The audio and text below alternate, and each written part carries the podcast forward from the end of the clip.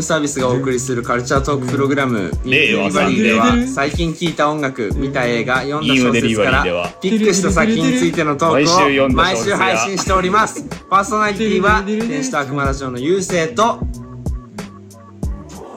清則と梅林草野です。感化されすぎなんだよ最初の説明文みんな。どうだ？聞い取れてる。いやわかんない。3人全員違うこと言ってたけど。聞き取れてますか？ダメですよこんな。二人でコロのちしてたからね。え？俺以外の二人で。いやいやいやよかったからね。よかったからね、うん。いややっぱねこれ深夜テンションっていうのもねね。あるね。ね。何時だと思いますっていう話ですよ皆さん、今2時半。ふざけ夜中のふざけ倒して。2時半でございます。絶対怒られるいやねまあまあまあ「古老の地」見たのが、ん見終わったのは9時。9時。まあねだからもうしょうがないけど。3時間近くうんうんうん。関係ねえ話をしてたね。うんまあね今回のテーマはだから「古老の地レベル2」ですよ。2021年8月20日金曜日に公開。ドゥグドゥグドゥグドゥドゥグドゥグドゥグドゥグ叩かれそう。おもろだと思ってるの俺らだけなんだよ多分。いやでも俺らは言うてうん。公開日に見てますから。そう公開日。なんなら公開日に撮ってますからすごいよな。偉いよな。偉い。一番最速で撮ったびっくりするよねそう映画。お金もらってるんですか？もらってない。もらってない。そのぐらいのスピードで見てるから。そのぐらいのスピード。もうん。公式見解みたいなのも今はビジネスなんじゃ。ビジネスの時代なんじゃ。お金もらえるんですか？もらえん？声ちっちゃ。自信なかった。声ちっちゃ？あらすじ紹介しますよ。あお願いします。えー舞台は前作から3年後広島の裏社会を治めていた伝説の刑事大神亡き後その意志を受け継いだ若き刑事日岡。権力を用い暴力組織を取り仕切っていた日岡だったが出職してきたたった一人の悪魔によって事態は急変していく。原作シリーズでは描かれていない完全オリジナルストーリーとして誕生。これあらすじになってます。というわけでね。うん。うんまあだから前作から3年後の世界ですよ。ね。そうですね。そうですね。もう深夜すぎてみんな頭回ってないんであれなんです。いやでもやっぱ今清さんもねうん。普段吸わないタバコをうん。口に加えてフーっていうのをやってますけどでも分かるのよ。うん。やりたいやっぱこれ。うん。ねうん。なんかみんなの感想を言う前にやっぱうん。前置きでおきたいのはうん。やっぱこの「コロのち」シリーズを見るとうんうん歩幅は大きくなるわ。タバコ吸いたくなるわ。広島弁が出るわ弁が出て霜を取る。ほんどれ。おーほんとにうわ。ほんどれ。タバコ行きじゃん。なっちゃうもんね、うん。やっぱこれはやっぱあるあるで。うん。でもやっぱそのぐらいねやっぱねうん。入っちゃうというかさうんうんうん。その要素が。なんかちょっとさまあ悪い世界じゃん。言っても、うんうんうん。だからそのなんか海外のさ、うん。そういうやつもさなんか、うんうんうん。いやお前のなもう入ってこねえんだよなんか。え？なんすか？チンタすぎるのよ。格好が。確かに。何見えてないけど。何？見る前からチンタの格好して今る日気合い入れてきたよ ワンにチンタ出てきてないのにもう先取りチンタやってます。なんか先に2人ついてたじゃん、うん。で私階段上がってね後から行ったんですよ、うん。そしたらもうチンタがチンタがチンタがおる。一人いるからもうなんかもう。いやもう今日チンタとしてね。そうそんぐらい真似したくなっちゃうんですよね。大ファンが試写会に来たんかっていうテンションで一人いたからすごいなって。ね、ね確かに。うん、でもそのぐらいの熱量をね持って見れる作品ではあ形からる本当に、うん。入ろうと思ったぐらい。うんうんうん久々ですもんこんな映画見るのに気合い入れていったの。いや本当だよ。そうねチってうん、うん。で俺俺だから清則が家から出てきた時あ笑っチン笑っチンタやんチンタ俺やんと思って。いやそのぐらいワンが良くて。うん。そうね、うん。本当に。ちょっともう2楽しみすぎて。うんうんうんうん。うんこれを聞いてる人は多分ワンも見たとか。見てくれてる人まあだかられば嬉しい。見てなかったら見てほしいし。まあネットフリにあるからね言うてワンも、そうね、ん。そうそうそうそう出演者がガラッと変わるからね1と2では。うんそうね。うん。ほとんど一新されてる、松坂桃李が主人公っていうのは変わらないけども、うんうんうんけど全然違うね、中村獅童と滝戸健一ぐらいじゃない？メインで。そうね、うん。あそっか、うん、そこも引き続きだね。そこは引き続きだけど、うん。まあだから、まあ、か 感想から言っていきますかまずは。う、ん。うん。まあ俺からじゃあ言いますわ。はいどうぞ。えー、っとね、おうまあ、まず前作が良かったのが大前提として はっきり喋らんかい。え？はっきり喋らんかい。すいません。えーっとあん。じゃ？なんかその日岡がさその大神亡き後の日岡がどうやどういったストーリーになるのかなと思いまして。でなんか最初の方をなんかね前作よりもポップな感じがして俺的には、うんうんうんなんか BGM とかもなんかギターガンガン鳴るみたいなさ、まあね。うん、ちょっと。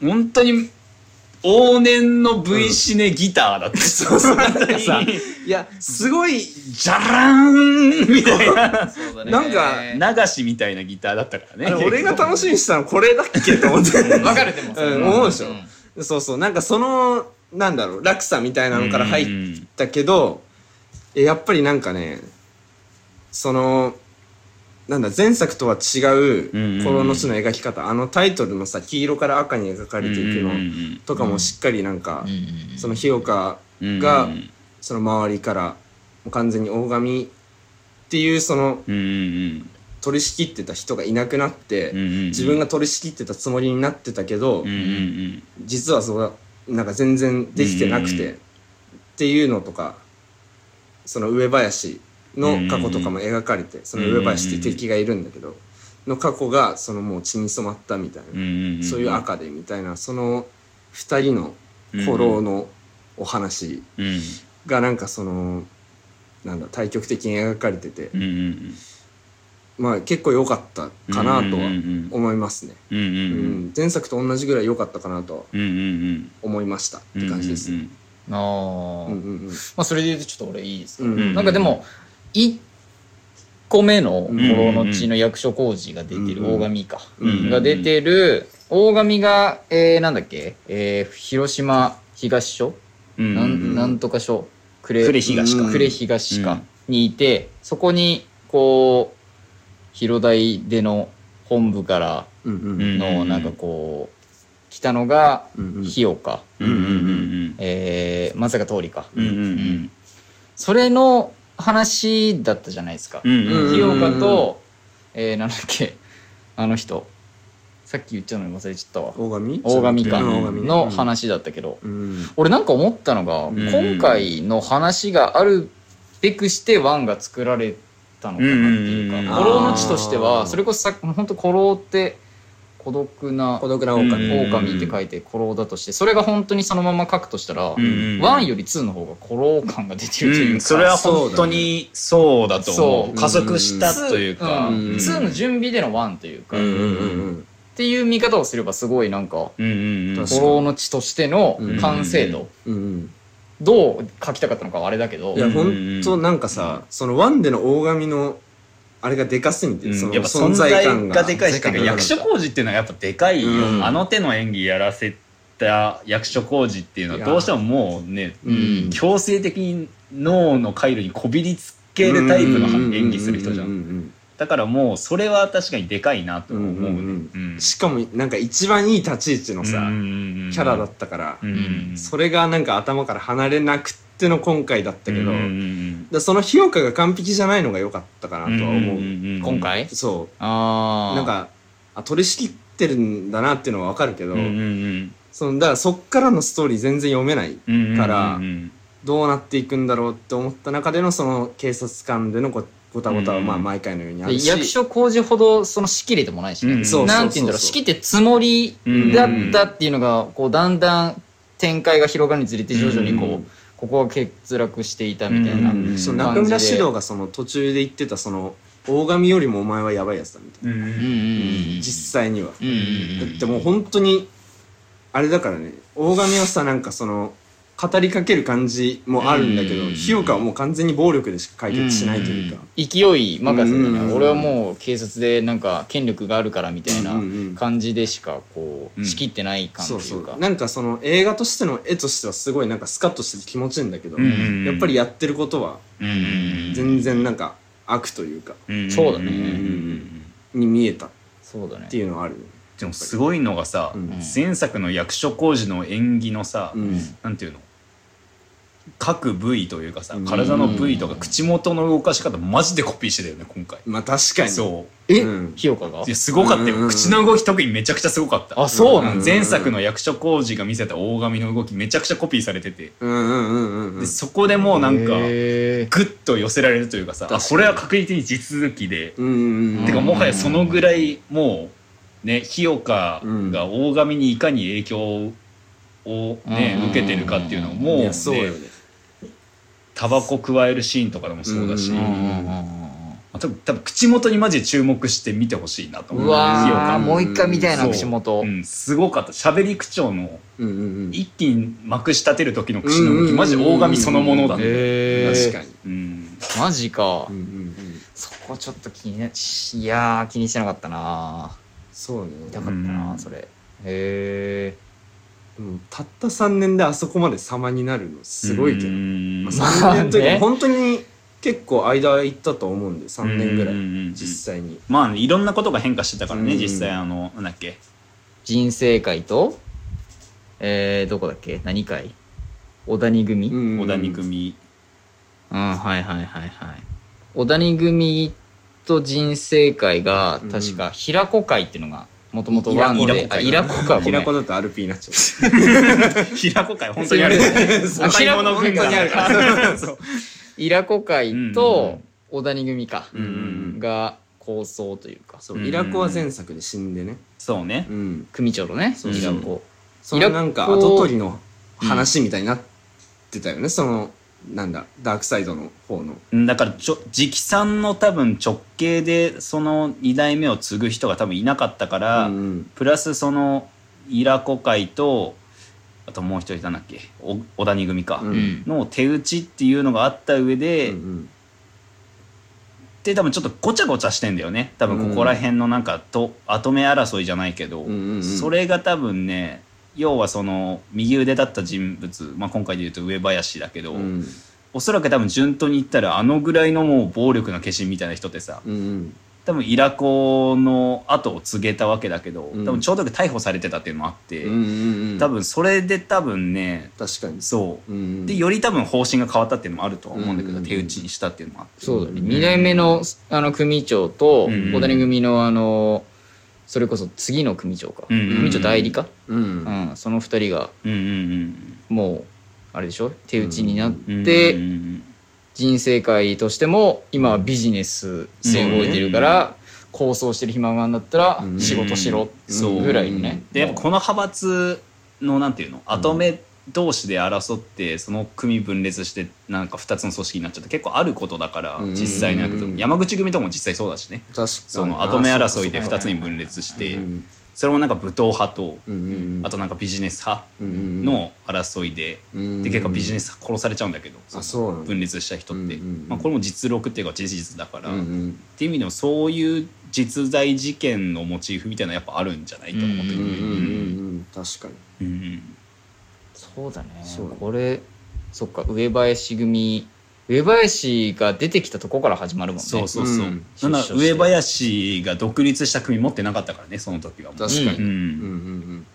すごいなんか最初の方なんか好青年感に溢れてたけど。うんうんうん。ああ刑務所から出てきそうてあれそれで言うとさ、うん。あの多分あの人ハイアンドローにも出てた人出てたじゃん。劇団 EXILE のあのあ看守の人役で、はいはいはい、うん。めっちゃ太ったね。って思って確かに、うん、びっくりして最初分かんなくて。なんか青柳さんだっけか、うんだっけ。そうね。びっくりして、すごいなんみたいな、そうだ青柳翔さん。青柳翔かうん。うん。うん確かに。そうねなんかもうさ、うん。演技のために人体魔改造をする系の人ばっか出てるからさ。確かに。だからもうわけわかん人ない死にが出るんじゃねえか。演技によって。そう鈴木亮平か。鈴木亮平さんなんてね、うん。もうもうそれの化身みたいな人じゃんもう。本当に変態仮面でしかも俺物語物語でで。うんすごいよね。実際に太ってるわけだからねこの人ね。実うんうんうん。だってオーバー一番ひどい時の体重差で十何キロあるとか言ってたからねこの人ね。やばいな。演技ごとで。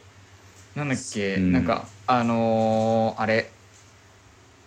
NHK のうん大河か。うんうん出あー。た時めちゃめちゃガリガリそうだね。めっちゃ痩せてたね。うん。そっからの俺物語。うんうん確か。うん激太りしてみて。やばいよね。なんか人体ができる体重の増減の限界超えてる人みたいな感じ、その短期間でだし。うん。確かにな。体調が心配になる限りですね、うんうんうんなんか役柄的にクマすごかったし、うん。上林これマジグマなんじゃねえかってちょっと思っちゃった、ね、いやなんじゃない？もはやね、うん。うん。今もあれだもんね。東京 NS MSR だっけ？NSR うん。なんかそのドラマで主演かな。やってるけど。すごいなと思う。うん全然印象も違うし。こんななんかがたいがたいはいいけどここまでその圧がある感じに映ってないからだからもう作品の分け方がすごすぎて。なんていうのその役所広司いなくなった後さので考えるとその立ち位置を背負わなきゃいけないってうん思ったんじゃないかなとも思うし、うんそのなんか、うん。だってこんな怖いことあるって思ったもんね 普通に。いや本当に。怖すぎるだろ目ん玉くり抜いて、うん。それもなんかなかなかの描写だったねそれうんでもね。あんな頭にくり抜いて。すごいえぐいことする人なんだとは思ってたけど、うん。まあそれもだからバックボーンが描かれてて、うん。そうだね途中でね。親になんか酒買ってこさせられて、中学にも行かせてもらえなかったみたいな。虐待もされ、うん。うん母親はそれを見てるだけで、うん。みたいな、自分が殺すしか他ないみたいな。殺殺されると思ったから殺したみたいな。うんうんなんかそれで言うとさ、うん。あの今回のさ、うん。まあ同じ監督だしと思ってさ「人よ」ってやつ見たのよ、俺も見たよ。そう。それもなんか虐待父親殺されたじゃん。そうね。あそうなんだ。そなんかあったんかなと思っちゃううねなんか監督自身のさ、うん白石和也か。虐待的なそう。なんか何か。原体験的なものが相当ないとさ、うん。親族がどうこうとかさ、うんうん。ここまで多分鮮烈になんか虐待に対しての親殺しというかさ、うん。そうね確かに。プラスなんかそうか。ねその白石和也さんがうまいのってうん。なんかそのなんか純粋なさその1の費用からからうん2に行く。まあだからその1で完結してるけどうんうんその純粋なところからさだんだんなんか深い深いところまで行くじゃん。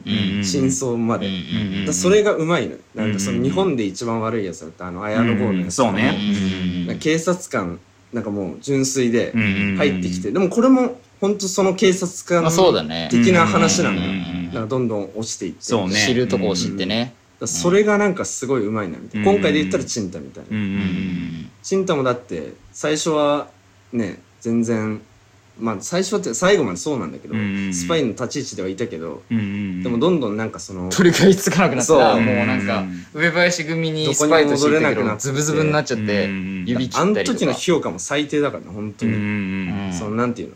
チンタの話もろくに聞かずにさうんうんうんなんかしけた面してんなみたいな。うんうんうん屋台でね。うん。撃たれるもんね。それは打たれるわってな。るチンタに。うん。ぐらいのなんかそのなんだろう。変化っていうか人間の変化を描くのがすごいうまい監督だなとは思って見てた。ああはいはうんいでも確かそこで日岡がうん。なんか俺このまま警察にチンタ捕まんのかなと思ったら逃げろうん。うん。あそこすごいね。逃がすんうだまあまあそうか。うん。自分のあれもあるしうん。逃がして。そっからなんかあの最後お姉ちゃんと喋るシーンとかうん。家に帰って喋るシーンでなんかあのチンタが「いやでも日岡さんは正しいと思うよ。うん。みたいな。うん。あそこはしっかり伝わってるというかなんかうん。組んだ上でやってる関係性はまだ続いてるんだなっていうのうん。もあってそっからね最後ちょっと殺されちゃうけども、うん。まあまあそこはそこでちょっとまとまりが良かった感じには俺は見えたかな、感じです。そうね。はい。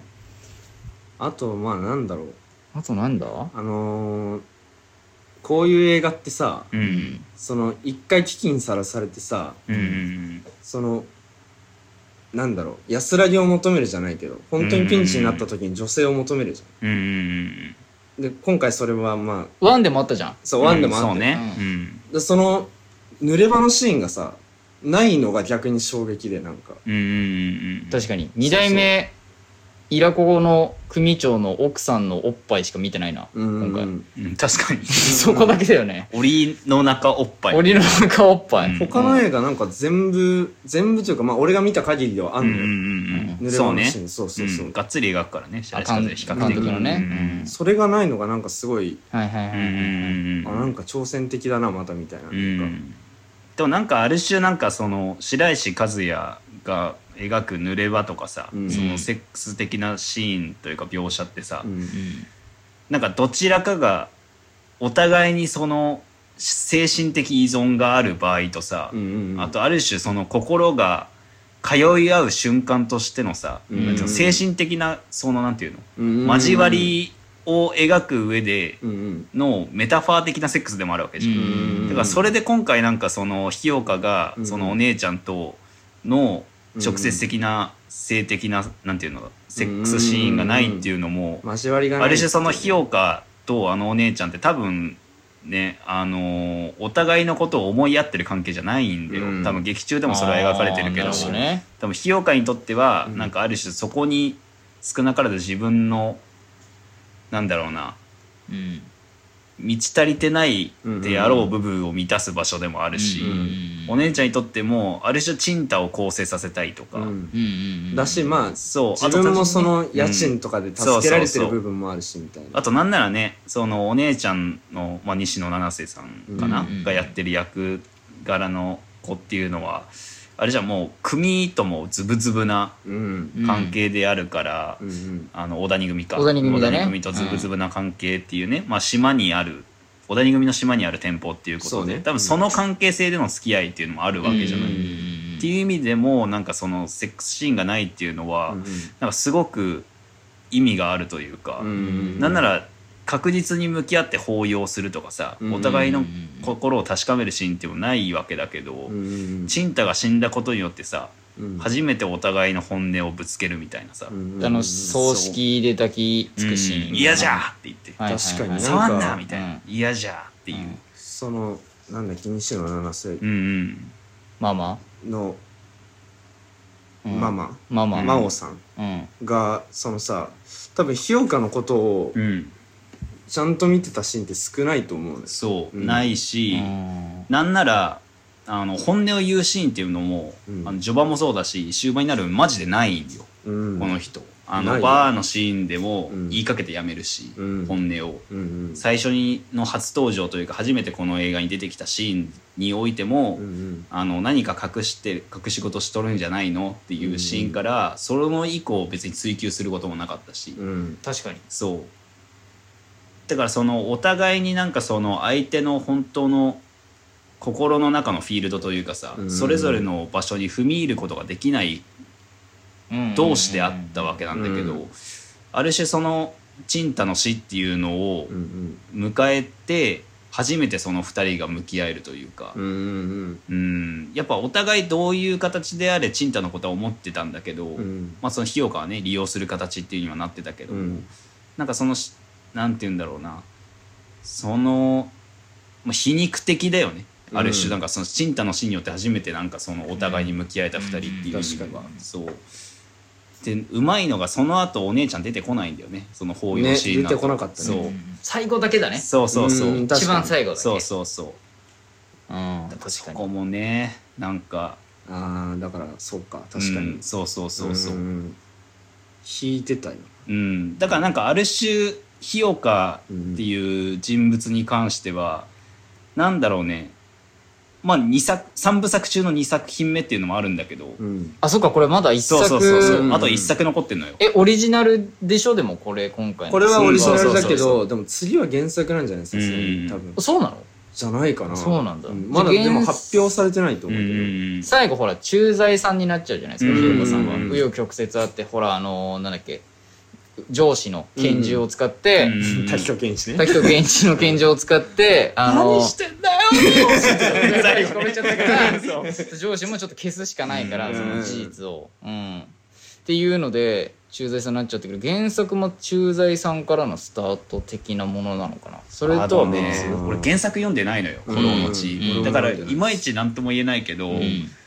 でもやっぱ2作品目において、なんだろうな日岡っていう人物もそうだし、まあ、西野七瀬っていうが演じたキャラクターもそうなんだけど、やっぱね定まってないんよ。まだ自分を確立できてないというか、確かに。うん。1で初めてなんかあれだけど2でちょっとこう変化があってこう固まってきて3でかんしっかりこうなんていうんだろう、ガチガチになるうんうんうんのかなって感じだとは思う。2ですごいこうなんか八方塞がりになっちゃうっていうかさ、自分ではやってるけど、全然周り見た時に、うん。お前はなんか 一人だじゃないけどさ、うんいやだしあのだから新しい相棒ちょっと俳優のあれすごかったね。名前を存じ上げない。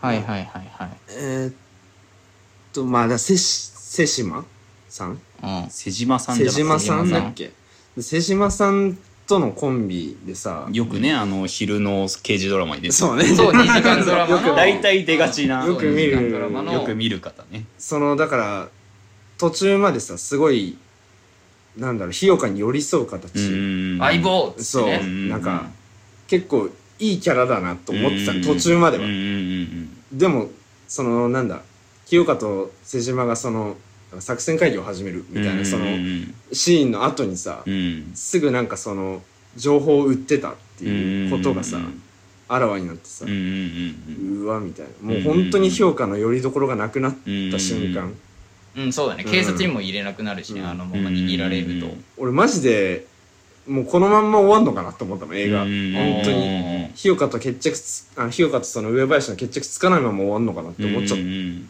だしあれからじゃあ日岡が、うん。その途中でさそのなんていうの公安に裏切られたってなって、公安だったっていうのもおおって感じだし、うん。でそこから公安に裏切られて、うん。であの記事リークしてくれっつって、うんあの中村獅童に記事リークさせて、うんそしたらあのなんていうの広島県警で一緒に働いてた人に逮捕されちゃうじゃないですか、うん逮捕されてで手錠をつけたまま、うん。あのなんていうの広島県警の人たち振り払ってさ、うんパトカー乗ってさ、うんそうねあのうん。構想にラストシーンね。そう突っ込んでくじゃん一人で。手錠をつけたままうん拳銃だけ持って、うんよく行くなと思って。いやこれ死ぬやん。シンプルに考えてそうそう。ね俺だから釣りやんの知らなかったから、うんうんうん。死にに行ってん。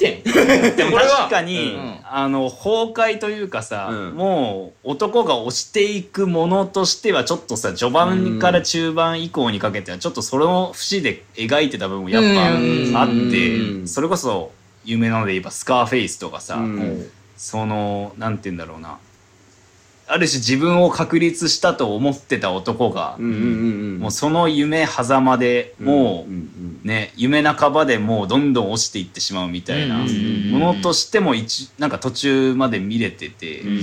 そこもまたねなんかどうなんのの、うん。そうなんですね。で一番最初のがもう完成されてた日岡としてのあれだから、うん。そっからあと落ちるしかない確かにそうだね。結果ね見た上でうん落ちるしかない状況で、うん。落ちた先このままどうなるんだろうなって思ったら、うん。構想突っ込んで、でなんかあれなんだっけ人生会うん小谷組か。小谷組小谷組の人にさ、うんうんあの死ねーって言われてう撃たれそうになるけどさ、うん。上林がそこでさ助けるじゃないけど、うんその小谷組の人を撃ってでニヤって笑いながら一人でうん二人二人か、うんでなんかカーチェイスみたいなさ、うんいやあそこさうん。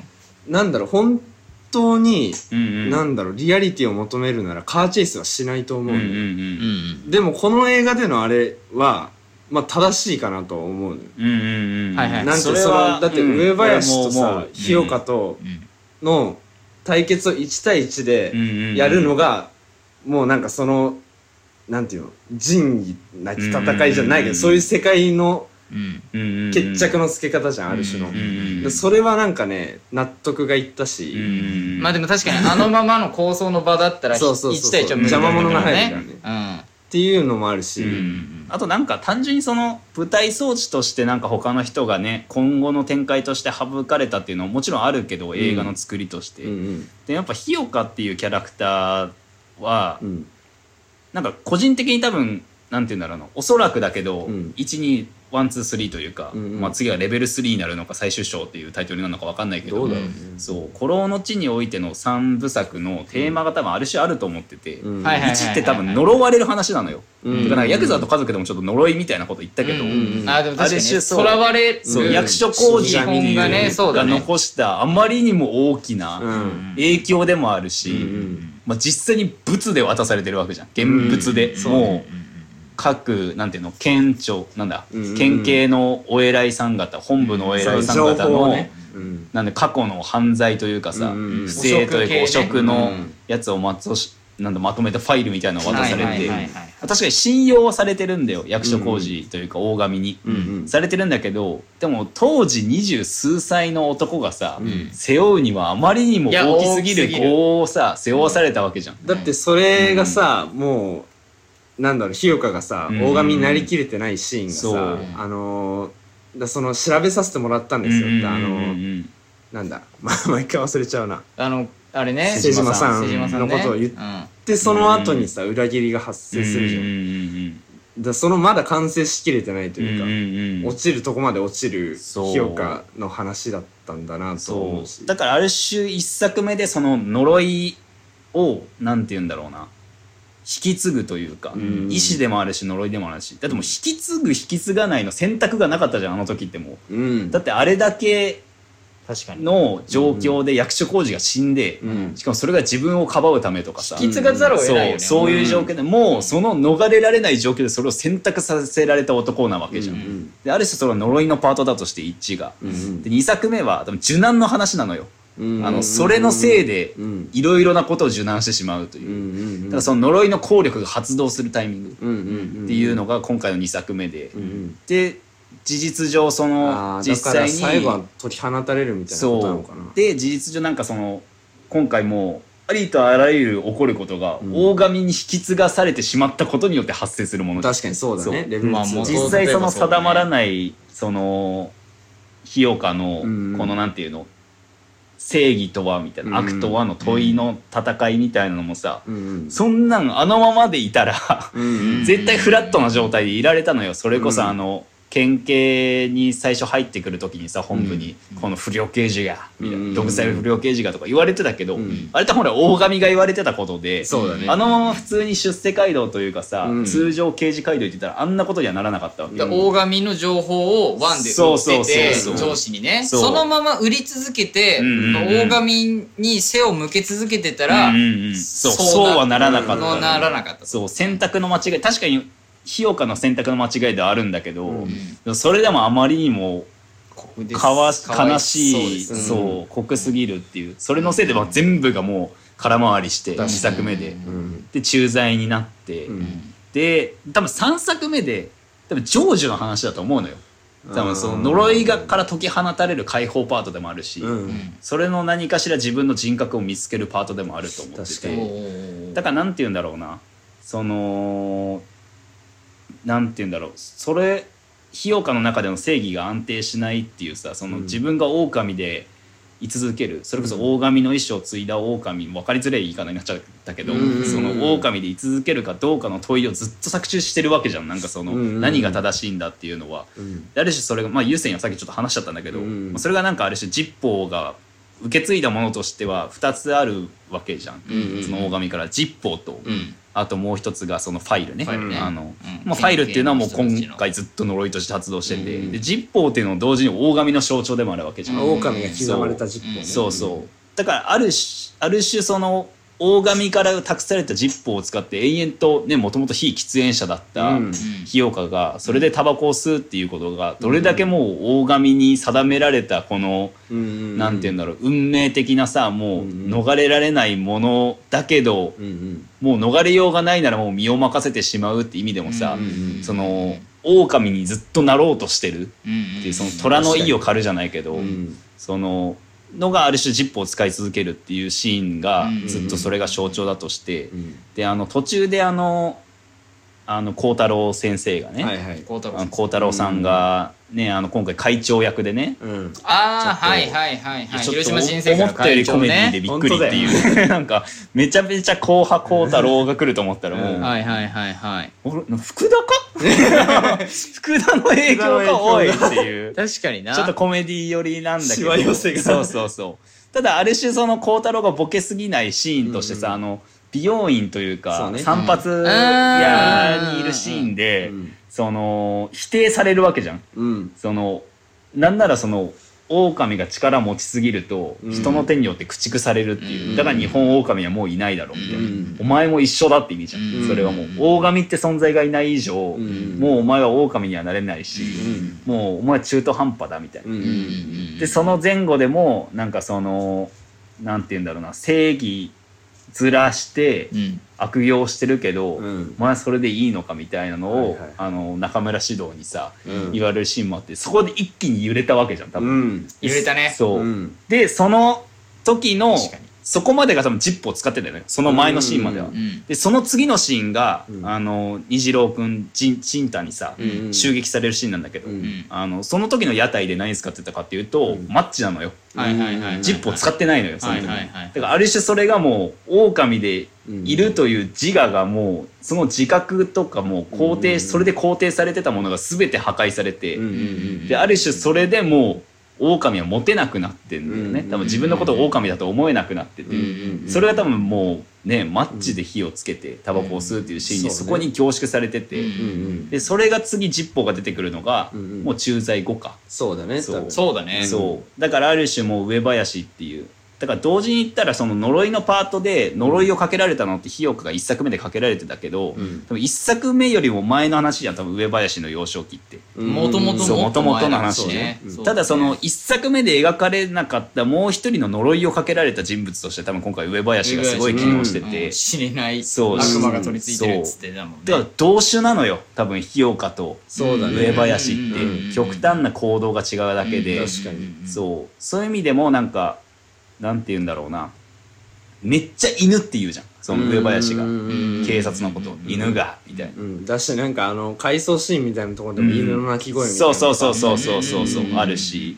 でそれに対してもうそのなんて言うんだろう狼っていうさのをすごい自分がそれになろうとしてる日岡っていうのが、これ結構ここも対比的似ててかつ対比構造で、うん。犬なんだけど、うん狼に憧れてる犬がひ日岡で、うんうん。でもう犬に憧れてる狼が多分、うんうんもう上林なのよ。うんうんうん。だからもう犬であろうとするんだけど、うん。要はヤクザっていう疑似的な家族の中で、うん。要は家族を知らないから上林はうん。暴力的な家庭しか知らずに育って、うん。だから多分そのヤクザっていうシステムの中で家族でいるにはもう犬でいるしかなくて、でもその中でも抑えきれない暴力性がどうしても上林にはあるから、うん。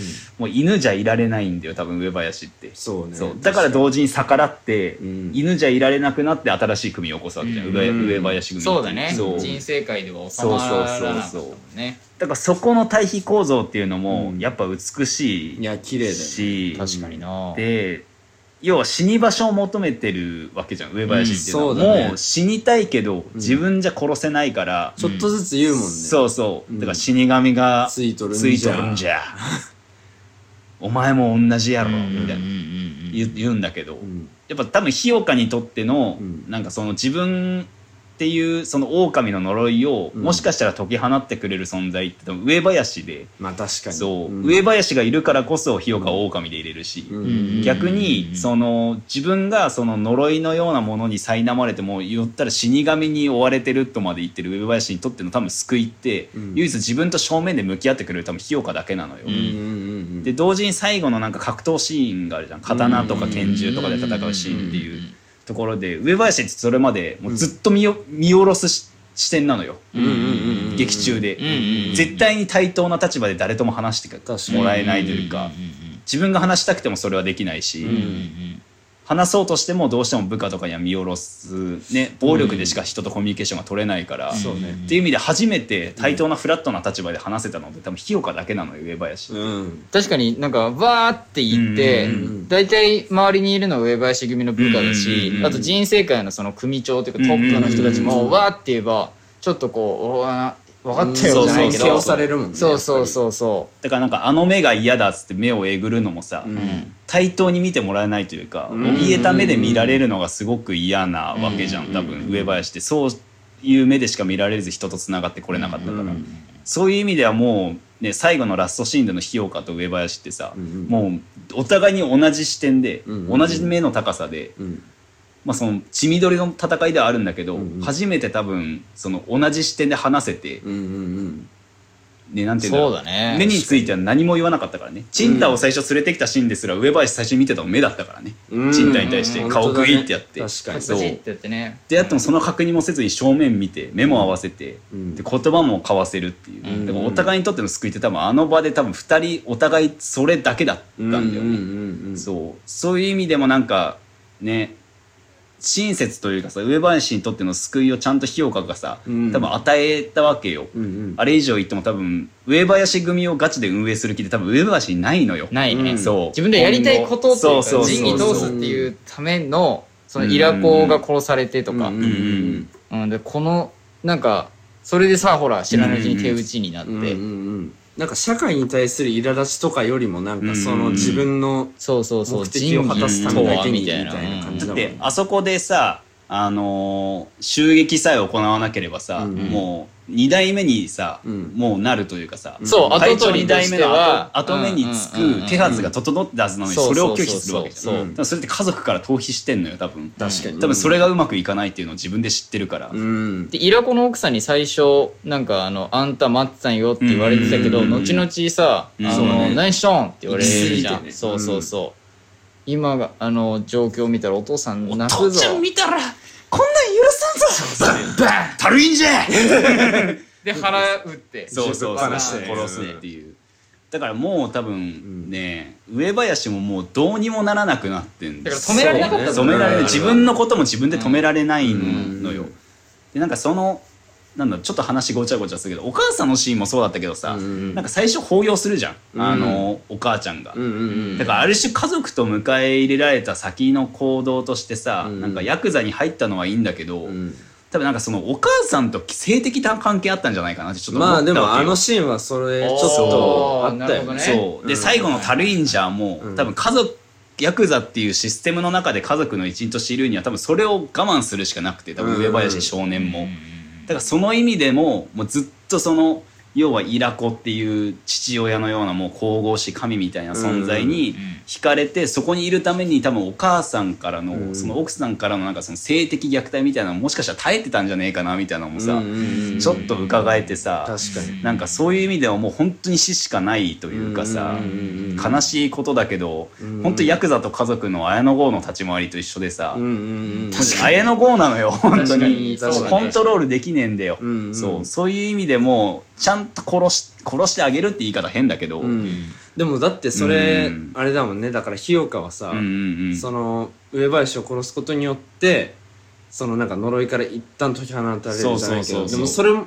上林も同じですってそうそう話だもんね。そうそう、上林はもう救われたわけだよね、うん。あそこで。死ねない死ねないっつって、うん。最後死んそうやってだからなんとなくその話聞いて思ったのが、うん。死バーンってうん。日岡に撃たれた時うんうんに、うん。あの上林ちょっと、驚いた顔してたじゃないけど、うんうんうん多分撃たれてそのままの表情になったと思うんだけど、うんうんうんちょっとあの描写長かった、うんうんうんうんうんうん今思うとね、うんそれはそれであやっと死ねるのかじゃないけど、まあそう。かそこはあるのかなってそれはあいう。のはそうね。やっぱ自分分でも多分死ぬっていうかさ殺されることを諦めてた節あると思うあると思う。のよ多分コントロールできないけど殺してくれる人もいないというか、うん。また逮捕かと思ってただろうしね、うん。うん。殺してくれる人いないっていうのは同時に上林にとって向き合ってくれる人がいないってことだから、そうね確かに。そう。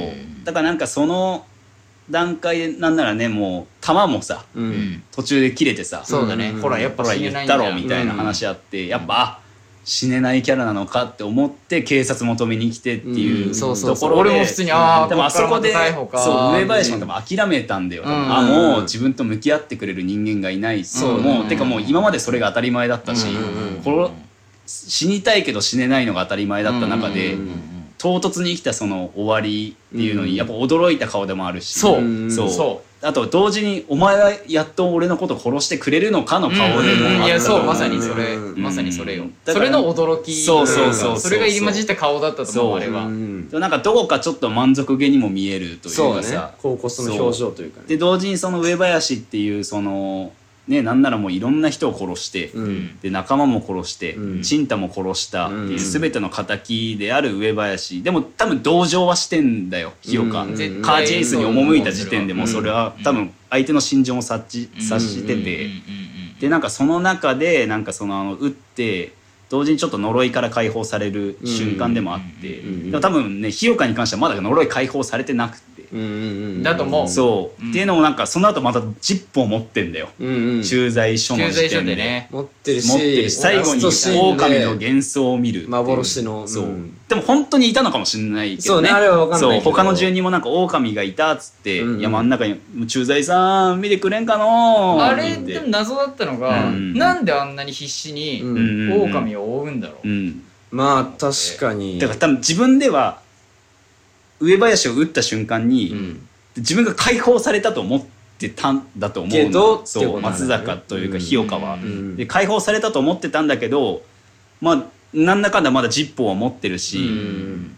で呪われてる視覚的なものとして狼が。そうそうそうそう、でもうその中で大神さんの幻想というか、うん。そういう呪縛から解き放たれてたと思ってたし、うん。もうそっちに行かないと覚悟したはずだったんだけど、うんいざ実際に幻想的な狼の姿を見たらう、ん。もう無我夢中で思考なしでさ、うん。追っちゃってたもん。そう。いし多分あそこマジでノールックというかさ、うん。速攻で追ってたじゃん。うん。確かに。あそこに思考なかったじゃん、うん。多分あれがほん本当なんだよ。多分うん。日岡の、だって一回目線外したのってあの笛をこうそうそうそう。そうねピッてやるときしかも吹かなかったからね。そうね確かに。とっさに走り出した自分にも多分驚いてて、うん。で不幸いやダメだっていうシーンでもあっうん。たと思うのよ、でも気づいてくれてもういないからそうもういないっってなってるし。うん。でもまた追ってしまうっていうさ、うん。でそこでうん。ね暗転してっていう。そうそこで終わるじゃん、うん。だからまだ、そうね。まだ呪いは解けないのかというかさ、うんであと虚実入り乱れるというかそういういるのかいないのか分かんない狼に追われるっていうシーンで言うと、ん。同時に上林もさ、うん。あの焼肉屋みたいな、あの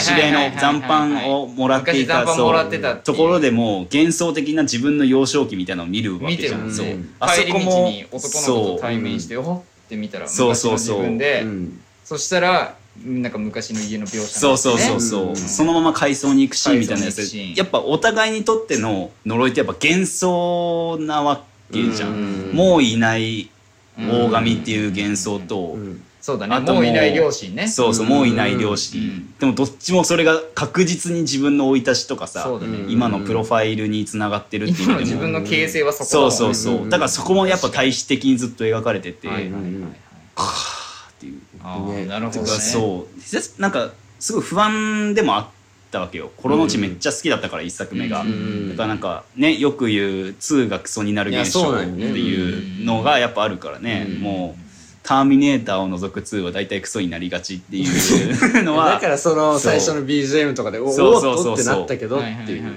い。で思ったよりコメディっぽいかもしんないなっていう意味でちょっと親っては最初思ったけど、うん。でも見終えて、うん。多分そのそれこそ撮り方の構図とか、うんうんその全体的な伏線に対するんうん。映像で返すアンサーみたいなものが、なんなんならもうより前作より強固になってたから、いうん。うん。やこれ一作目よりもしかしたらというかうん。個人的には良くて、うんで下手したら今年の邦画のベストランキングマジ3位以内入るかもしれないっていう、レベルで。そうか3以内。そう、うんブリッジだし単純に映画として面白いっていうのもすごい重要なんだけど、全部揃ってたから、うなんかすげえなっていう。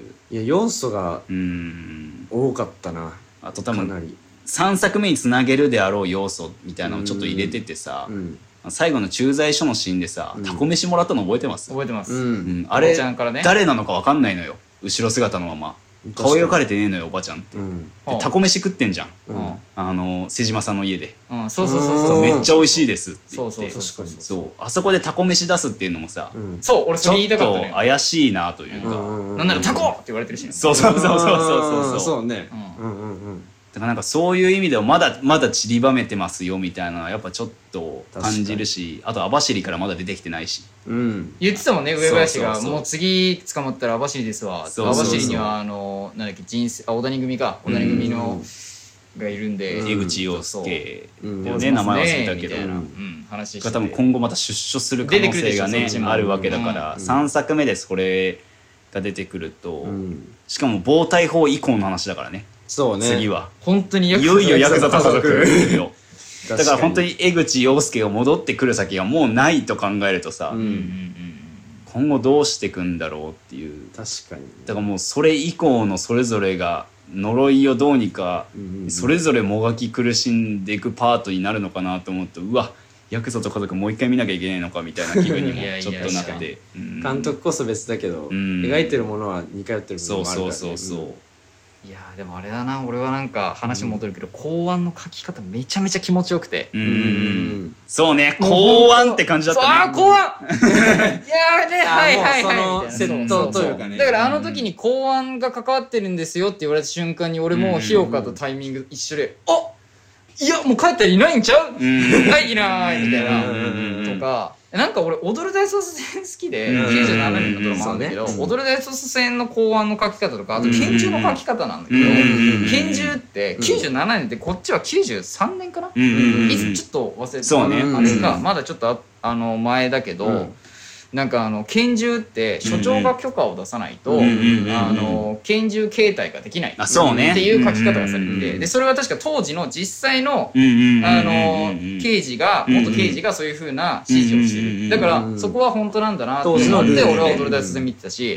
あとなんかパトカーもあのなんだっけなんとか課に行って、うんうんあのパトカー使いますってサインをして、うん。うんあそうね。あるね。それを出さないとパトカーは使えない、うんただ今回のこれはもう拳銃をみんな腰につけてるし、うんそうね。そう。うん腰につけてるしパトカーもうん。鍵刺さってるし、うん乗ればエンジンかけてブンって出せるみたいな、うんこんな緩いの？うんと思って。うんだ時代が分かんないし俺も調べられてないから。あと多分意図的に緩くしてる気がする。そこになったら、うん。そ落ちなんていうの？あやっぱ映画としてのそれなんだなと思うけど、それこそだってヤクザがはこはびこってる世界だからっていうのもあると思うし。うんまあまあまあそうか V シネの緩さではあったと思う、そこのオマージュはやっぱ確実にあって、やっぱあのガバガバで暴力描く描く感じというか。ガバガバださなと思ってるも。うなんかだからなんかタイムリーにさ、うん。ねあのなんか真剣佑のうん。あー千葉千葉真一さんね。もう軒並み最近 V シネの活躍した俳優さんが亡くなっていく仁義なき戦いね。そう。うんある種なんかちょっと追悼みたいな感じになってて、なんかこれも考えね。確かに。うん。だからほんとキンキンだったわけじゃん、キンキンの報告でで今日ね、うん。公開ってなってるから。昨日死にうん。なんか昨日一昨日とかだよね。なんかねでその報道が出たのが。うん。だからなんかすごいそういう意味でも、うんうんうん。ね確実にその愛があるというかさ、うんうん V シネに対して、うんうんまあねね、俺もなんか全部見てるわけじゃないからあんま詳しく喋れないけど、うんうんうん長いしね V シネ、うんうんだからあれだけどでもなんかちゃんとね、うん。そういう愛がある描き方してるなあっていうかさ、うん構図的な部分で言えば最初の銃詰めて、うんうんうん。弾丸詰めてのシーンからうん入るところでもやっぱね、まあ、某名画というか、うん。V シネによくあるあのシーンの切り取り方してたし、うんうん茶がすめ茶が。うん茶が詰めっていうね、シーンもあるし。それで言うとあれなんか思ったのが1でも2でも、うん。あの冒頭のやつって2回描かれてるっていうか、うんうんそうだね。拳銃でもう一回そうさ、やってんのも次ほらなんていうの？あのなんだっけ？えーっと弟。おっとチンタ。チンタが殺されてる、殺される手前ぐらいの描写だし、うん。でそれで言うとあのなんだっけ大神が殺されるうん。ワンでうん。も大神が殺されるシーンで、うん。あのなんだっけ豚のうんちを口に入れられる、でも最初ってそれじゃん。豚豚のうんちから始まるみたいな、あの書き方はなんかその、身内じゃないけど最初にあったことがいずれ後々起こるよみたいな、分かりやすく重要ななシーンとして描く。うんそうそうそうそうそうだそこもあとなんかそこを起点にして変化感じてほしいみたいなのはあるかもしれないようん。ねそこに登場するキャラクターというか。うんうんうんうんしんたくんもね一番最初の10個目のシーンとうんなんか最後のうんうん。まあちんたも皮肉にも死ぬ直前にちゃんと覚悟してさうんうん。自分の意思を表明する男になるっていうのがさいやなんかあそこがさ新太はだってもうちょっと踏ん張ってればというかそのうん全てがうまくいってればさ、うんうんうんあの階段をそうなのよ。登りきれてるのよ。登りきってるし、うんうん。であの手前でうん。そのもう阻まれるというか、うんあそこの直前で死んでしまうっていうのはうん。なかなか悲しいことではあるしうん。でその描き方としてまあ確かにその分かりやすく描描いてるそのなんかたどり着けなかったところうん。みたいな。あとそういう絶望的なシーンに必ず上林出てくるからさ、うん。そう絶対的なんだよねあのなんかか、うんなんだろうギリギリまだ助かるかみたいなシーンでさ、うん。もうもう察するわけじゃん、そうね。もう散々見てるから絶対的な悪としてう。わそうそうそう。これは階段上がったら絶対あいつがいるぞそれ。やっぱだっていんのよ。だってさ思うんだけどさ、うん。あれもだからご都合なのかわかんないけど、ううん。わーって逃げた先に、うん。バイクがたまたまそこにタイミングよく止まって、うんタイミング見計らってたのぐらい連絡来てたのかぐらいそう。でもまだかないやもうなんか LINE 来たけどな。みたいなでもなんかご都合じゃないけどさ、うん。やっぱり見てるこっち側としてはさ、ううんわ来た最悪だようわもうみたいな、あの絶望感ったらないもうんん。だからとんでもないここまでねなんか真っ黒なキャラとして描くっていうのもなかなかね、うん。ないじゃん最昨今の。やっぱそうね。ないね。まあ、か描かれてはいたんだけどね、うんうんうん。めっちゃなんかひ過去でしょ？過酷だしすごい、同情じゃないけど。同情はするんだけど、やっぱそれここじゃまでかっていうね、無理よ。そうだね。うん。なんかす最近のヒーロー映画とかでもそうだけどヴィランにも同情の余地があるってちゃんと描くしさ、うんうんうん。やっぱ最終的になんか構成みたいなパート入れるじゃん。そううんそう。構成もだしなんか味方側でちょっとこうなんていうの完全に味方には回らないけど、うん。ちょっとこう味方になんかこうパスだ、パス出すっていうかなんかそうこそううそうなんかやるみたいな、うん。ちょっとああいう善とのもないいうかじゃないピュアな部分がい完全なる入れるっていうのもない。ないだだからなんて言うんだろうな、うん。その昔からさもうあるわけじゃん。そういう虐待っていうのも、うん。うんうんだからそういうののなんかそのなんだろう。こここれは心に刻んでおけよのシーンでもあると思うし、映画としてね。うん。伝えたいことの一個として、うん。プラスなんかそのなんだろう。警察官でのさ、うんうんうん。その隠蔽だのどうのこうのみたいなのってさ、うん。やっぱり今も多分あるわけじゃん。いやあるでしょう。最最近もなんかあるしね、うん。なんかその、うんそれこそなんかあの、うん。ヤクザと家族の監督の新聞記者っていう映画でもなんかその伝えたい報道をしたいのに上に阻まれるみたいなその情報。をだそういうのの描き方もなんかその、うん結構違和感なく見れるのが結構すごい良くてっていうのがあって、うんうんうん。だからなんかある種でもなんかヤクザと家族においては善悪の境界みたいなのをさ明確にあんまり敷かなかったじゃん、うん。でも今回の潔さというかさ、うん。もう清々しさってやっぱこの境界を確実に引いててさもう、うんうんとんでもねえぞ上林って男はがもうもう映画の第一の数でそれじゃん。そうなのよ、うん。もうやばかったなあいつってそこの迫力がすごかったうその演出は多分マジで悪にしようとしてるうんわけ。だから登場シーンとかもさねえなんか刑務所の中でもうシャツ着てブワーシャツ。着てでその背景なんかタトゥーから出てくるのね。うん。入れ墨和彫りゴリッゴリの和彫りの背面からさ。光さして。そう。しかもあれ何回もあったしね。そうそうそうそう羽織るシーンね羽織るシーン確かにリディーマーのジャケみたいな。あのシーン。そんなジャケあそうそうマジか。そう。だからもうすごいなって思って、うん。すごいあれ。でもやっぱねあそこの清々しさってやっぱこの白石和也が作る「古老のう地ん」のやっぱ一番分かりやすい魅力にはなってるなって確かに、うん。見やすいっちゃ見やすいからね。見やすいね。うん。あんなはっきり書かれるとそう、うんなんか例えばこれ2から見ても、うん。なんとなくだけど、うんどの位置に誰がいて、うんうんうん。どういう状況でっていやだから見てくうちになんとなく。がその大神っていう存在をさ、うんまあ知ってるからさ、うんそれを意識しては見るけどさ、うんうんか知らなくても見れる。そうなんか最低限の多分情報の入れ方してると思うのよ、んんなんかそのなんだキャストも一新してさ、うんうんうん注目されるようになってるからさ、うんうん大体死ぬっていうね。まあね。そうね。う んそうね。まあ大体死ぬけどね。大体死ぬのよ、うんうんうんでもそこもまただから次キャストどうなるのはい感じにもなってくるとうん思うし、うん。次誰出んだろうね。ね。だからななんだろう。なんかさ、ううんんうん。後輩出てくんちゃうかなと思って。後輩？日岡の、うんうん。日岡がああでも出てくる受け継ぐ次に受け継ぐ。ああはいはいはい大神として日岡がいるパターンっていうか、うんうん1はさ、うん。大神と日岡っていう日岡がうん。上の、そうね。で、うん。次は日岡と上林っていう対等の立場でう。ん。で上横ってなったら確かに下でうん。次なんかそうかもね。っていうパターンもあるかなっていう、個人的に受け継ぐ後輩出てきてほしくないなって思う。嫌なんだ。いや終わらないじゃん。終わらせるか受け継ぐかそうどっちかフォローの地はやっぱ終わらせるべきよ終わらないっていう話にでもほら棒なんだっけ？棒。棒体法棒体法うんが出てるからそれもほら全然書かれ方変わるし、まあ確かに。ギュッてなったうんうんうん。狭いとこ、ん。なんていうの？ちっちゃくなったとこでうん。の話になるそうしかも暴対法が生まれることによってさ、うん。そういうヤクザとかの犯罪ってより複雑化するわけじゃん、うん。うん。その緻密な犯罪に対してもなんかその大神では入れないから、うん。そうなのよ。大神だったらうん無理だったと思う防体そうそう法後そう。のなんか新しくなっていく時代においてのそれの評価は多分ちょうどいいんじゃないかなとうんう。ん思うん。うただ何年後のあ書かれ方をするのかわからないし本当だよね駐在さんからなんかその呉東うん。うん署に戻ってってなるのかもわかんないけど。確かに。うんそこちょっと楽しみです。楽しみだねだから何を血迷ったのか分かんないけど、うん。ビートたけし出てきてほしいね。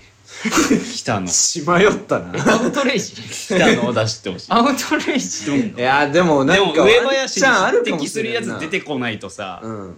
ちょっとねもうモズの北野武をあ見てるからだだるまで。だるまね。もうあの凶悪感すごかったじゃん。あれは完璧なあれさえああれば上林にうん。負けないとんでもねえ黒幕出てきたぞ感。うんうんうん。ちょっと出てくんじゃねえかなとかさ。うんうんあとなんだっけ？うんうん。孤独のグルメの人。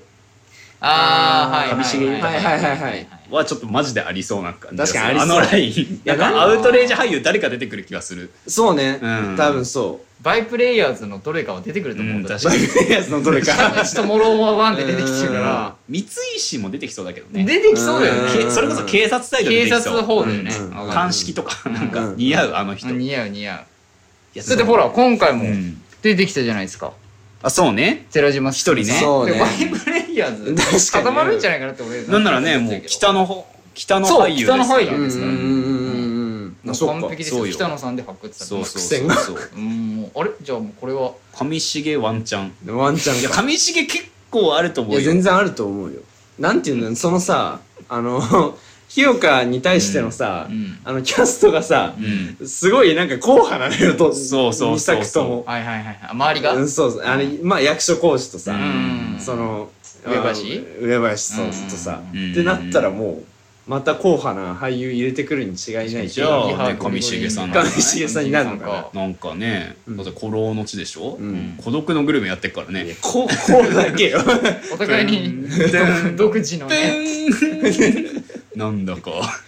腹が立った。つってぶん。殴ってくるかもしれないじゃん。駐在のまま一緒に飯それ食うであってほしい。なでもうん。出てほしいいとかねまあいろんな可能性は。ろんな可能性がだからそのライありますけどね。ンで攻めてくる気はうんするね。うんう、んうんいつ公開になるかちょっとねわかんないけども、だからほら今回さ手打ちになったと言いつつも、うん上林組の登場によってさ人生界と踊り組がごちゃごちゃになってるから、そこの防体法があって上でのうん。関係性とか、うん。どうなっていくのかね。今まではその日岡がまとめてたけど、うん。しかも小谷組となんならちょっと関係性悪化してるからね。ちょっとだからそうそだからあのもともとワンでさ江口洋介、うん組長か、うん。踊り組の組長を、一ノ瀬さん、うん。そうこあの逮捕したのはうん。日岡だし、そうだね。ん。で今回もちょっと言ってたけど、うん。あの日岡があの俺に口答えするってことは組長にも口答えするっていうか、それはちげえって言われてる。それはちげえ。お前が違うよ。騙したのは うん。まだ忘れてねえからな、うんそうそう。でも斎藤匠多分死んでないよね。死んでないあれ死んでないでしょ死んでないと思う、あのあのシーンから出てきてない気がする。そう出てきてないでから。もなんか幹部組で言うとさ、うん。死んでないのってさ斎藤匠ぐらいじゃない、いやあのね早乙女太一も死んでい。や死んでるんじゃない。嘘早乙女太一って死んだ最後撃たれたじゃん、うん。そのあそっか。死ねえっていうあれあれ早乙女太一が撃とうとしたらそうそうそうそう。じゃあ死んでんのみんな。死んでんじゃないかなあれ。そっか。だってあそこの人とも大体死んでると思うし。確かに。斎藤匠だけかじゃあうん。生徒匠出てきてたまたま生きてた そうか斉藤匠怪我していなかそう動けなくて怪我して生きてたう。んそう。ラッキーだったよ。そう。それのほら江口洋介の後ろにうん。3でついて、うんうん。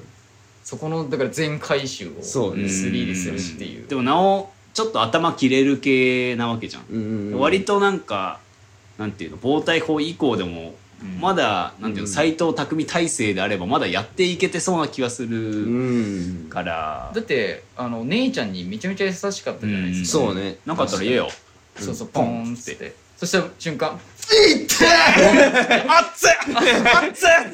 そうした瞬間は誤解生まれる。いやでもねなんかね正直あそこもちょっとねそうあれあれちょっとなんかなあのちょっとおもろかったよ斎藤もつるむじゃん。うん。斎藤つるんだ芸人うん。芸人じゃない今のは失礼俳優さん。だからちょっとね、やっぱ今回ので全然関係ねえけどやっぱ福田の顔がちょくちょくちょくちょく浮かぶもんだからちらついちゃう。あいつはやっぱ本当に良くない。やめろマジで。それもよくない。ね本当にニ良くない。ワールドだって昔もうすごいって言われてたよね。そうそうそうそう、だから吉彦の調子乗らせたって、まあねそれね。そう。みんながよいしょしすぎたんだよ。だから本当に福田作品出たうん。さうん。俳優ってさ、うん。マジでその余波ずっと残ってんのよ。うんわかるようん。冴えない石も。あのあー。スーパーサラリーマン冴えない石って俺結構でも好きなんですよあれは。あれそれ誰でなんだっけえーっとね堤真一。ああはどう？それはそれは堤真一でも最近出てるか。うん。舞台とかやってるあ最近。あだ助かったね。助かった。助かった。堤真一助かって。あの製造者です。製造者 あの福田構想の製造者でやっぱねあと怖くなんだよ。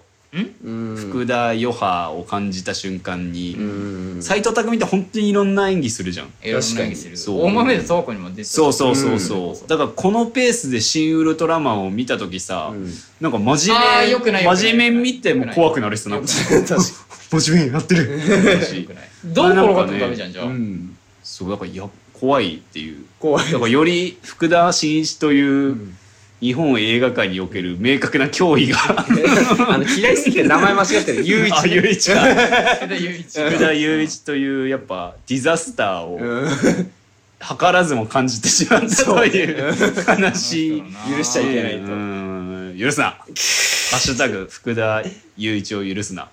てかムロツヨシなんてまさにもうそのイメージしかないまあそれはね確かにでも被害者かももう。うん。ムロツヨシと。あとあの人。佐藤二郎佐藤二郎しかやらなくなっちゃっ俺たまたまこの間うん。2時間ドラマ、うん。お昼のやつおばあちゃんが各自見てて、うん。で佐藤二郎出てたのうん。よタクシー運転手の役で、うん。はいはいはい。でなんか事件にめっちゃ絡むんだけど、普通？あ普通？あんな あ福田と絡んでない時のは普通。あでもね最近ね、うんそう佐藤二郎ねそういう役ちゃんとやるようになったの。あれじゃない？あのーなんだ？ちょっとさ花魁みたいなやつやってなかったっけ？花魁というかさ花魁？いらんなんだ春を売る人みたいなやつやってなかったっああ知らないかも。見てないかそれは。もけうんなんかあれでも多分ね監督やってた気すんのようん福うん田なんかそっちに携わってプロデュースとかそっち携わってたんだけどうん。それなんか高評価得てた気するよ。へあれは福田の余波入入ってないよ多分。え福田さんだけど？福田さんだけど入ってではないはずあプロデュースしてそうそう。そっちだからうん。監督は違うか、うん。あそういうこと。そうそうそう。そう、なるほらそうじゃん。だからちょっとだから俯瞰した距離で取れる立ち位置うん。にやった方がいいかも、うん。だから佐藤二郎だってちょっと怖い演技とかもできんだもんあの人本当は。うん。そうね。あの人真面目になるとめっちゃ怖いんだよあれ。いや怖いでしょ。なんかの役でなんかの普通怖いよな。怖い役してたよね佐藤二郎また忘れてるよ。なんだっけ？なんだったか忘れた。ななんんだ毎回忘れるんだよあれよ。だなんかあディストラクションベイビーズのやつの監督の人のなんだっなんけかあったな。ディストラクションベイビーズさっ誰だき名前出したじあマリコのゃんうんの。うん。あそれは分からないですそれはそうあるんだでも。もやもやする。もやもやするね。もやもやするね。そうでもいや今日のにも見てるよ。え？見てる見てる多分。え今日の宮本見てないんだそう宮本宮本。宮本の怖い役してたじゃん宮宮本あうん。まあでも怖いっていうよりもなんかあれはなんかまあでもちょっと性格悪いやつ。シンプルスーパー外役。うん。外役多いやつ外役外野おじさん。うん。とか。だったけどなんかあんだよ他に。あ他にあるの？ちゃんとなんかサイコ感のあるキャラやってるうーん。やつがあってでちゃんと怖かったのよ。うん。うんなんか普通にあの顔でなんかなんかなんだとか。うん。なんとかかんとかって喋るだけでもなんかもう もう知ってるからうんうんうん。もう怖い。怖い。怖いってなる。そうその落差あるからね。何の話だっけ？で福田監督の話してんじゃん？おい。や今回のラジオ福田監督じゃないですからね。心の地です心の地レベル2ですから。だから俺それで言うとさ3年前かな？ううん。うんぐらいにさうん。あのーアカデミー賞でさうんうんうんうん。見てたのアカデミー賞。うんうんうん。で牧陽子はいはいはいはい。出てるやつがうん牧陽子出てたのかな？なんかあ牧陽子出てんな。うん牧ひりキキリキリだったから。ベロニカベロニベロニカ牧陽子ね。うん。エッチなやつね。結果マキヨコ。そう。結果牧陽子最高。うん。まあそれはあれなんだけど。なんかその時の アカデミー賞うにん。めちゃめちゃ心の地のキャスト出てたのよ。うんそうえーねそうだ。めちゃめちゃ。うん。めちゃめちゃ出てためちゃめちゃ出てた。めちゃめちゃっていうか結構出てたから。コロフェスぐらい出ててこのフェスぐらい。それはこ心の地のフェスだから。このフェスぐらいですわうん本当に。だからなんか今回ももしかしたらあるんじゃないかな。っていうのは思う。うんうんだからあれマキヨコって全然捕まったんだっけ？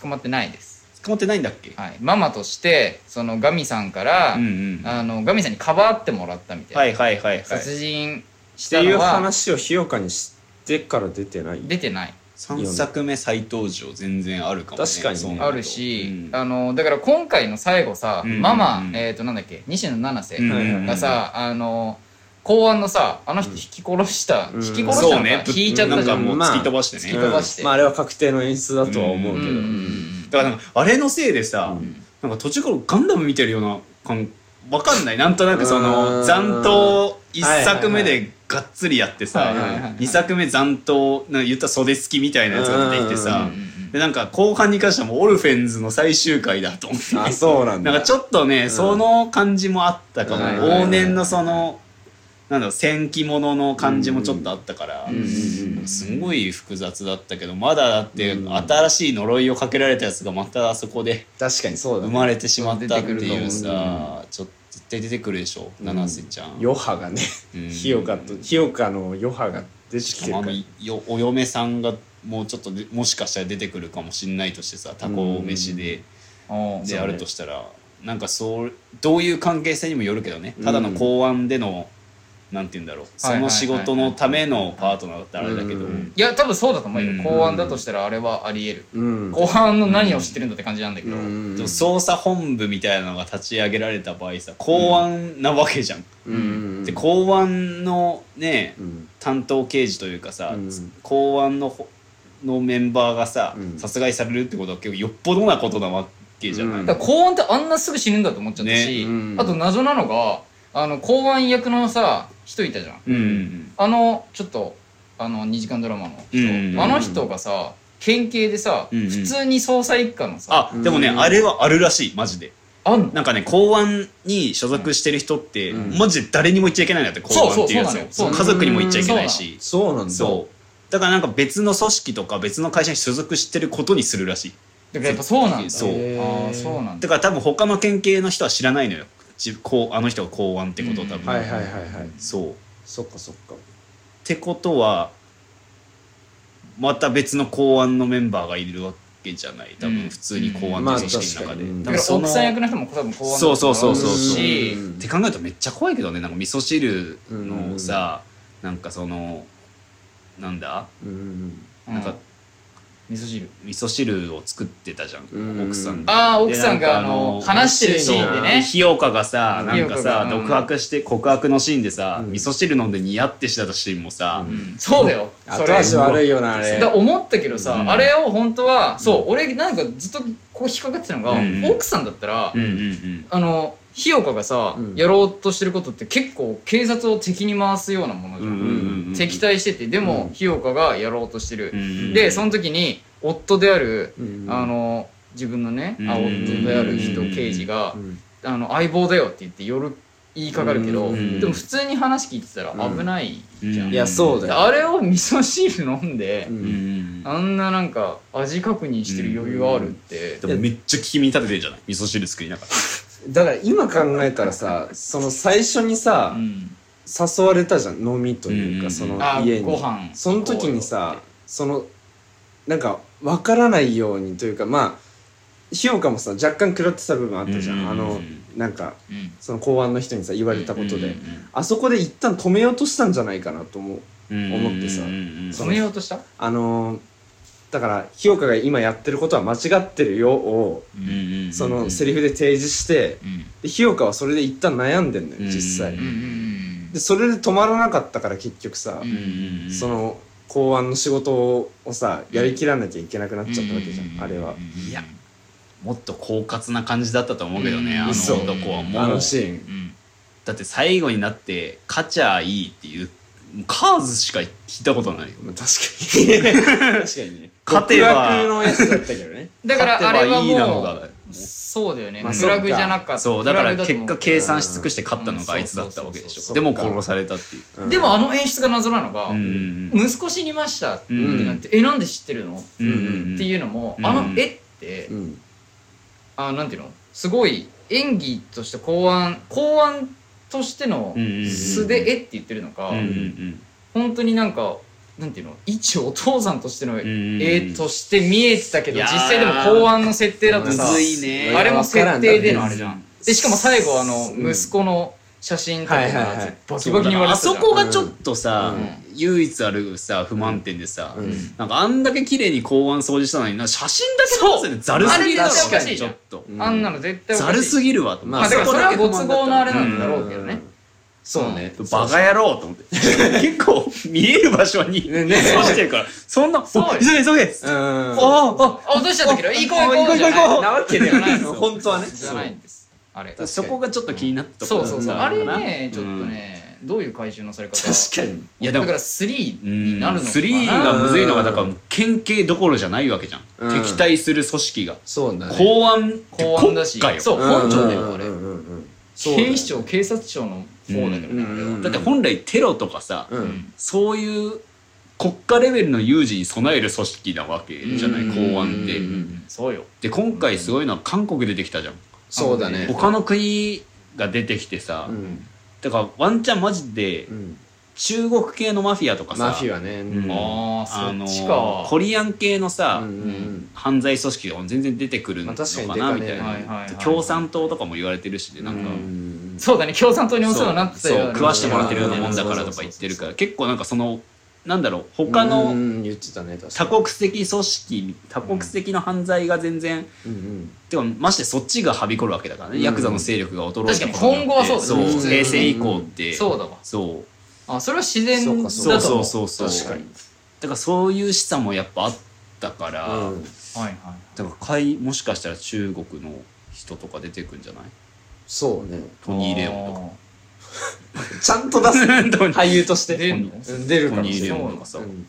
あのなんだっけイップマンの俳優さんあ名前忘れちゃったすげえあイップマンの俳優？そうなんだっけ？出てくるのイップマンのイ俳優。ップマンの俳優出てくる。イップマンしてんじゃんそれも。ひよかがもうおーひよこ対イップマン映画変わってくる。変わってくるかもしれない。ユニバースが。でもなんか3マジでちょっと期うん待そうね期待ですね。だね。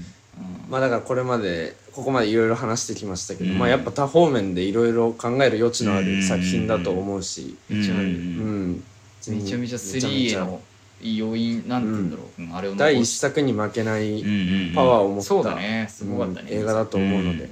ぜひ皆さん劇場でうん。見てきてください。必見でございます。はい。というわけでパーソナリティは天使と悪魔ラジオの優勢と。えー、ひよかみたいなひげを生やしたいと思った清則と。